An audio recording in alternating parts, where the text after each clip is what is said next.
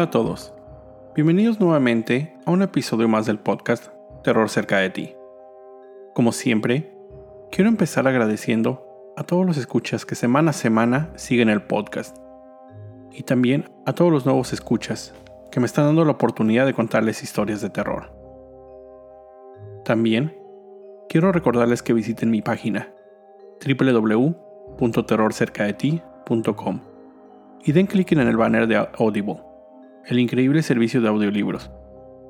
Al hacer clic desde la página, podrán tener un mes gratis de este servicio, que les da acceso a una gran colección de obras y cancelar en cualquier momento. Otra gran ventaja es que el audiolibro que ustedes obtengan será suyo, aun si cancelan la suscripción, para poder escucharlo cuando y cuantas veces quieran. Finalmente, y antes de entrar de lleno al episodio, recuerden que pueden enviarme sus historias de terror o sugerencias sobre leyendas o temas a tratar en el podcast a mis redes sociales, arroba terrorcerca, o al email terrorcercaeti arroba gmail.com. Y precisamente el episodio de hoy está compuesto por diversas historias enviadas por algunos de ustedes, los escuchas. Así que agradezco sinceramente la confianza y espero hacer honor a sus relatos. La primera historia fue enviada por Patty, desde Ecuador, por email. Así que, gracias Patty, y esta es su historia. En el 2017, por cuestiones de trabajo, me tocó ir a vivir a la ciudad de Santo Domingo, una ciudad lejana de donde habito actualmente, la capital Quito. Debido a la comodidad de llegada a mi trabajo, alquilé una habitación en un hotel frente a la oficina una habitación acogedora y sencilla, una cama, un armario, un baño y un balcón con vista a una glorieta de una de las calles más transitadas de la ciudad de Santo Domingo de los Táchilas. Los días pasaban sin mayor inconveniente. El hotel tenía los dos primeros pisos para las personas que lo usaban por uno o dos días, y desde el tercer hasta el quinto piso los alquilaban por mes, para las personas que como yo trabajaban de lunes a viernes en aquella ciudad. Mi habitación se encontraba en el tercer piso. Una noche, al subir a mi habitación, escuché unos murmullos. Venían del final del corredor, del piso 2, que cabe mencionar estaba sin luz. Como era el piso de hospedaje de paso, no le di mucha atención. La siguiente noche, en las escaleras que suben al cuarto piso, que se encontraba oscura, ya que tiene de esas luces que se prenden con sensores de movimiento. Escuché unas risas y las luces se encendieron, mas nadie bajó. Una vez más, no le di importancia. Dos noches después de esos acontecimientos, aproximadamente a las 10, tocaron a la puerta de mi habitación. Pregunté quién era, pero no contestaron, así que no abrí.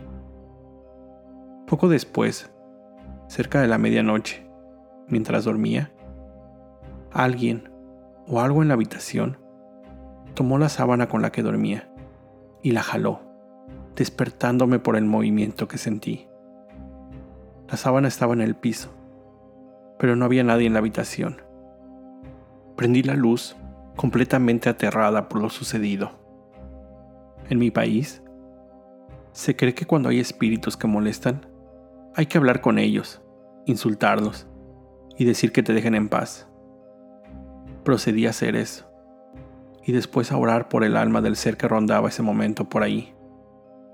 Prendí el televisor y esa noche me fue imposible conciliar el sueño. Al día lunes llegué a mi habitación y eché agua bendita por todo el cuarto, orando al Padre Nuestro para de alguna forma evitar que me volvieran a asustar. Desde aquella vez hasta que terminé mi trabajo en esa ciudad, nunca más volvieron a asustarme.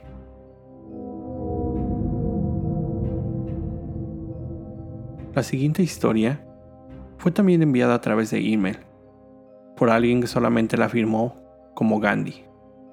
Así que gracias. Yo pasé los primeros años de mi infancia en Tlajomulco de Zúñiga, un lugar tranquilo, lleno de naturaleza. Pero a los pocos años, por el trabajo de mis padres, nos mudamos a Guadalajara, la ciudad vecina, sin siquiera poder pensar en el mal que me atormentaría en la nueva casa. Cuando llegamos a la casa, sentí una energía muy pesada. La primera noche no pude dormir, ya que aquel ambiente me provocaba un gran miedo y pesar. Cabe resaltar que solo tenía cuatro años. Conforme los días fueron pasando, me fui acostumbrando a aquella casa.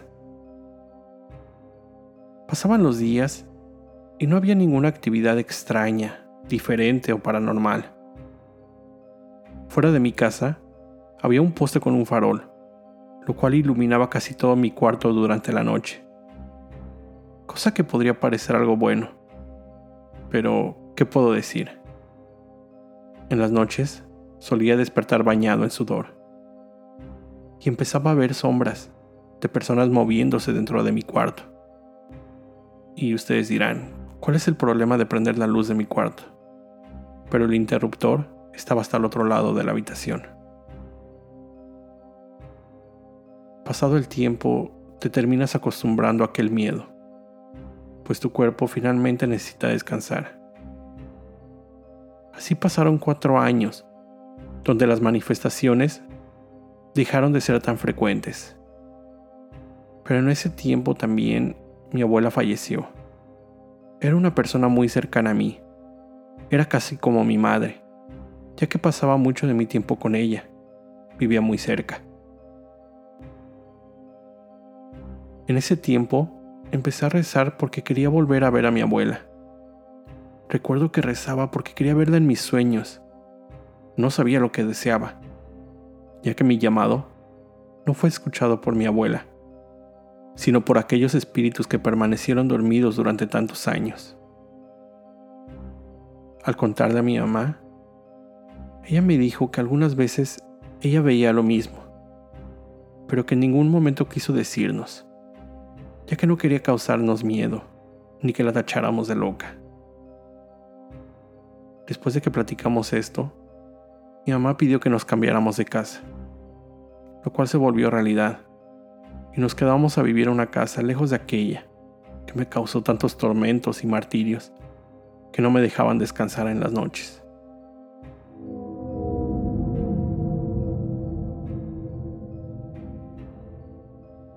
La siguiente historia es algo que me pasó a mí hace algunos años.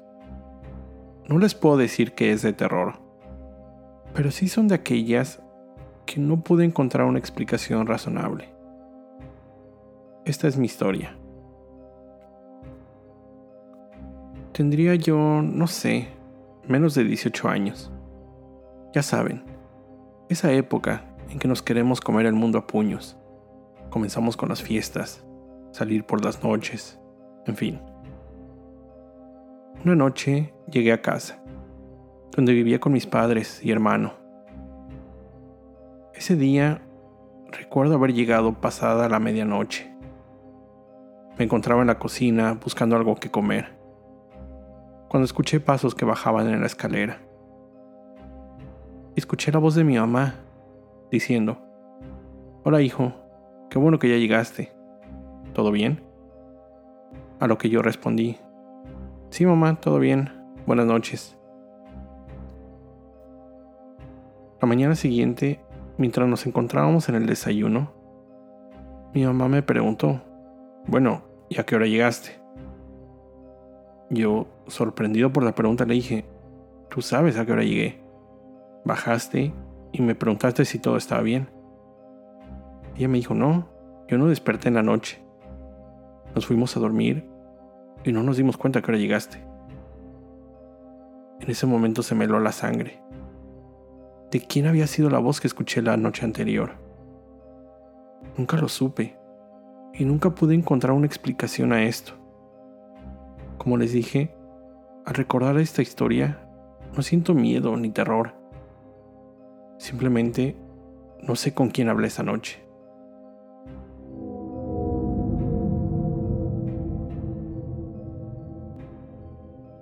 El siguiente relato no es una historia real. Es una creepypasta. Ya saben, de esas tantas historias que abundan en internet. Pero para mí, una de mis favoritas. Esa fue una sugerencia de mi esposa. Así que también, gracias por el tip. El monstruo bajo la cama. Oye, dijo la voz. Intentaba convencerme de que aquello era producto de mi imaginación. Oye, niño, repitió la voz. Junté las rodillas contra mi pecho y puse la cabeza bajo el cobertor en un intento por lograr que aquella voz se callara. Una fría ráfaga de viento entró por la ventana y movió las persianas. ¿Quién eres? Soy el monstruo bajo tu cama, dijo la voz. Entonces, ¿eres real? ¿Cómo puedes preguntarme eso? respondió el monstruo. Por supuesto que soy real. ¿Y tienes algún nombre? Claro que tengo un nombre. Ah, ¿y cuál es? Frank. ¿Frank? Sí, dijo el monstruo. ¿Hay algún problema con eso? No, es decir, no lo sé, respondí. La verdad, no es un hombre muy monstruoso que digamos. Es porque mis padres no querían que fuera un monstruo. ¿De verdad? ¿Qué querían que fueras? Un dentista. Es gracioso, le dije, y empecé a esbozar una sonrisa. ¿Y tus padres? ¿Qué quieren que seas? preguntó. No lo sé. Oye, Frank. ¿Sí? ¿No vas a asustarme o algo así? ¿Por qué haría algo como eso? Bueno, eres un monstruo, ¿no? Claro que lo soy. Por eso no quiere decir que asusto a los niños. Creí que ese era tu trabajo. Mi trabajo es asustar a las personas, respondió.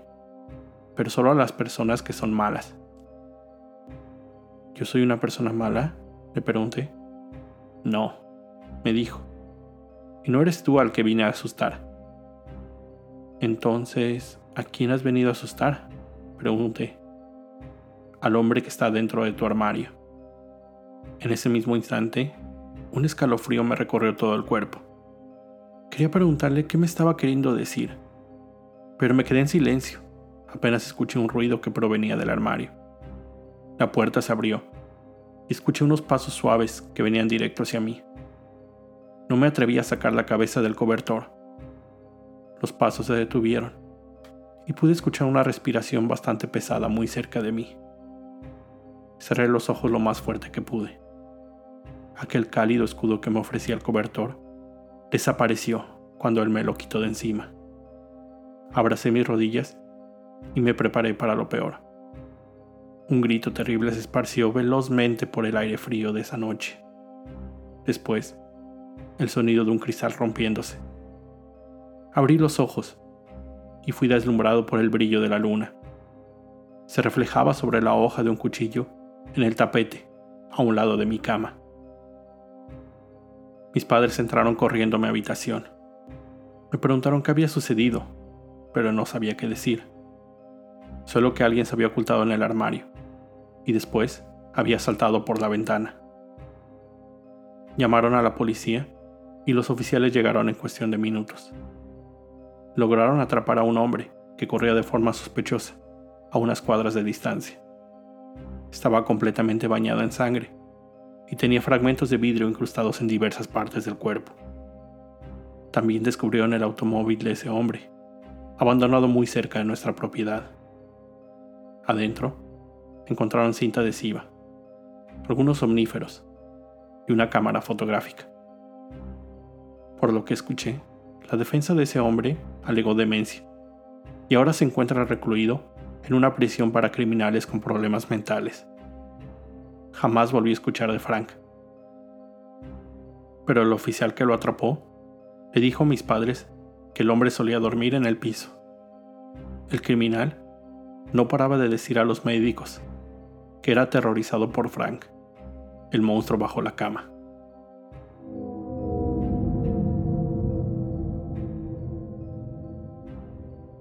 Con esto llego al final de este episodio. Como siempre te recuerdo estar alerta de todo lo que pasa a tu alrededor, ya que el terror está donde menos te lo esperas. El terror está cerca de ti. Cuando el miedo se convierte en terror, hay una historia que contar.